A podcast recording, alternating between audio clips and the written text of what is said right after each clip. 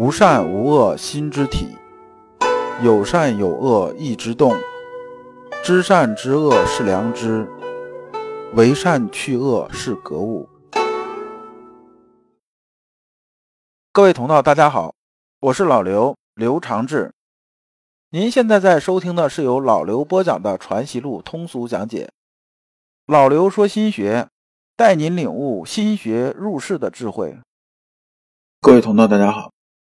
今天我们继续讲解《传习录》，今天的题目是“全体之知”和“一节之知”。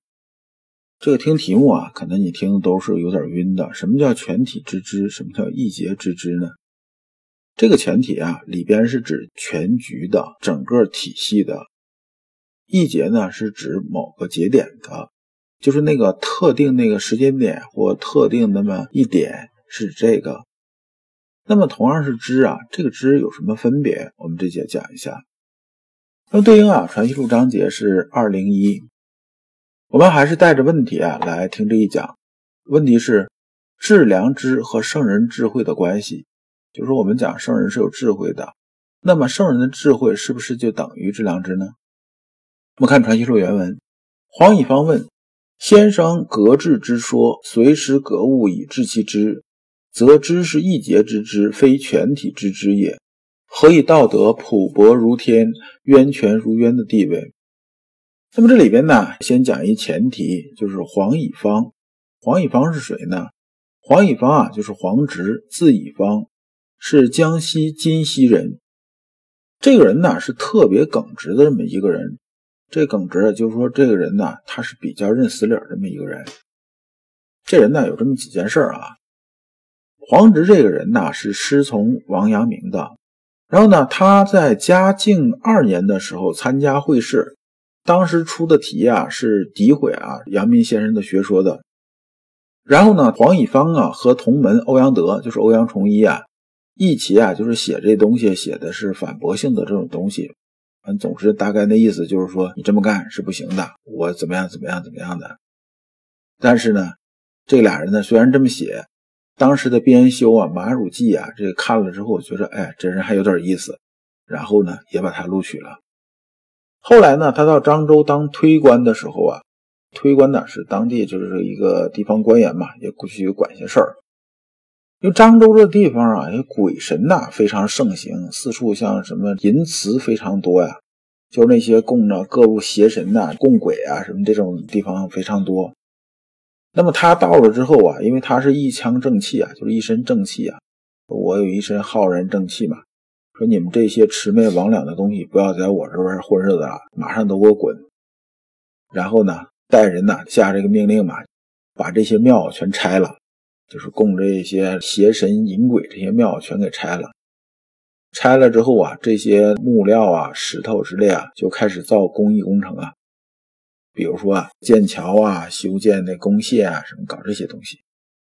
后来呢，还有另外一件事情是什么事儿呢？就是说，当年有这么个人呢，叫程文德。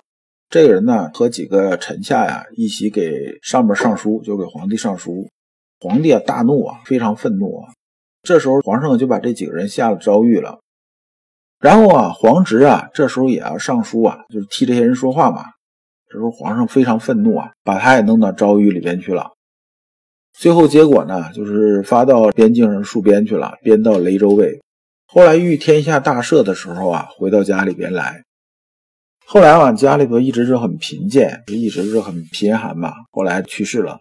等到隆庆皇帝登基之后啊，把他追赠为光禄少卿。那么这是啊皇侄篇呢，也就是说他的大概的种履历。那么咱们看这句话里边，其实啊也没有什么太难理解的。他问的是说啊，先生啊，你这致知说，虽说你讲格物致知这件事情，但是啊，你讲这个致知是指什么知呢？是指啊每一节这种知啊。那为什么叫一节之知呢？一节之知指的是啊，我们只应对这一件事儿，这一个时候，我们呢来致知。那么全体之知呢，是说什么呢？全体之知啊，是对所有都知道。那么这里他又引了这么一句话。普薄如天，渊泉如渊。这句话从哪儿来的？这句话呢是《礼记中庸》里边出来的。意思是说呢，广博的像天一样，而深远的又像什么呢？又像深不见底的水一样。第一个渊泉呢，是说什么呢？是说能流出泉水，这种泉很深，如渊呢？这个渊呢，是指深渊的意思，在这里面当形容词用。而这里边是说呢，深不可测，是这么个意思。那么引申来说呢，他在这里面讲的什么？讲说致知啊，它是一种智慧，就是格物致知嘛，这是一种智慧。这智慧呢，它有多大的能量呢？就像啊，辽阔的天空，像不断涌动的泉水，是深不可测的。那么这里边呢，延伸到具体讲良知的用啊，良知我们也讲体用。那么讲着用的时候，讲的什么呢？讲的是说啊，它的无所不包和周流不息。这里边呢，就有个歧义出来了，这就是黄直讲的意思，说你看你这良知用的时候啊，它是无所不包，并且周流不息的。但是你让我格物致知的时候啊，只针对这么一个节点，那你这不就是一个系统啊和这么一个聚焦点的问题了吗？就说你是一个整体还是一个局部的问题吧？这不是就是矛盾了吗？那么这里边呢，一节之知呢，这个可能不是特别好理解。一节之知指的是什么呢？指的就是面对啊事物的时候啊，我们面对的事物都是一个具体的事物，就是这这个事儿啊是具体的事儿，是此时此刻的事儿。那么对这一段事儿的知呢，就是此时此刻的知，也就是一节之知。但我们心中啊，往往前念刚灭，后念又起，是个川流不息的过程。那么时间变了，环境变了，事物变了。心中知那个知的对象当然也变了，但是呢，无论时间、环境、事物如何变换，我们呢是要应对随时致知的。整个时刻里边，无一时、无一事不是前体知的表现。就是说，我们治良知这颗心呢是没有变的，无论外物如何变化，如何浮光掠影，如何去变化，那我们这根本的东西是没有变的。那我们看先生啊，他是怎么说的？先生说啊，人心是天渊，心之本体无所不该，原是一个天，只为私欲障碍，则天之本体失了，心之力无穷尽，原是一个渊。这下边我就不念了。先生讲的意思是说呢，说我们人心本身它就是一个天渊，就是说呢，它是出入无时，莫知其乡的，它也是深不可测的。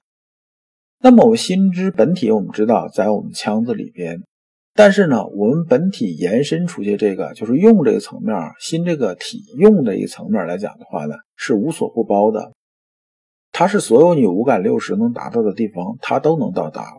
那么呢，它是没有时间和空间的这种限制的。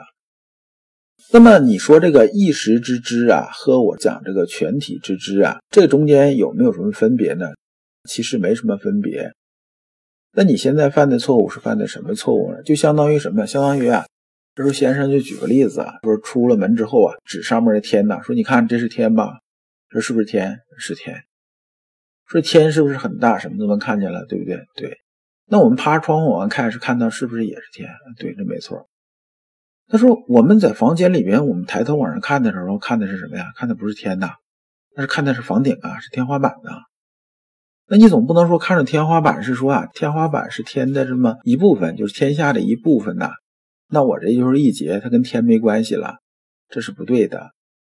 就说呢，我们只是因为什么呢？因为天花板这种遮蔽，我们没有看到天，而不是说天花板外边呢，穿过这房顶往外边也是也没有天，不是这么回事儿，这是两码事儿。所以呢，全体之知就是一节之知。他们是一体的，它根本就分不开，它就是一个本体的。那把这个具体的和这个系统的和在一起啊，你听着就是有点晕了。我打个比方啊，比如说啊，说你一个人工作的时候啊，人呐总有工作划水的时候、偷懒的时候，对不对？说我上班之后啊，我往这一坐，我就不想做事儿。虽然我心里头我知道，我知道我领着钱我该干活，对不对？你拿人钱你得干活吧，但是我就不想干活。哎，我就在这儿偷懒，我在这儿拿手机玩游戏。你这时候啊，显然呢你是没有自知的，就说你的良知没有发生作用。那你这时候该自知该干什么呢？就是你至少要让自己把这些东西啊放下来，你拿上钱来就该好好干活，凭良心做事儿，对不对？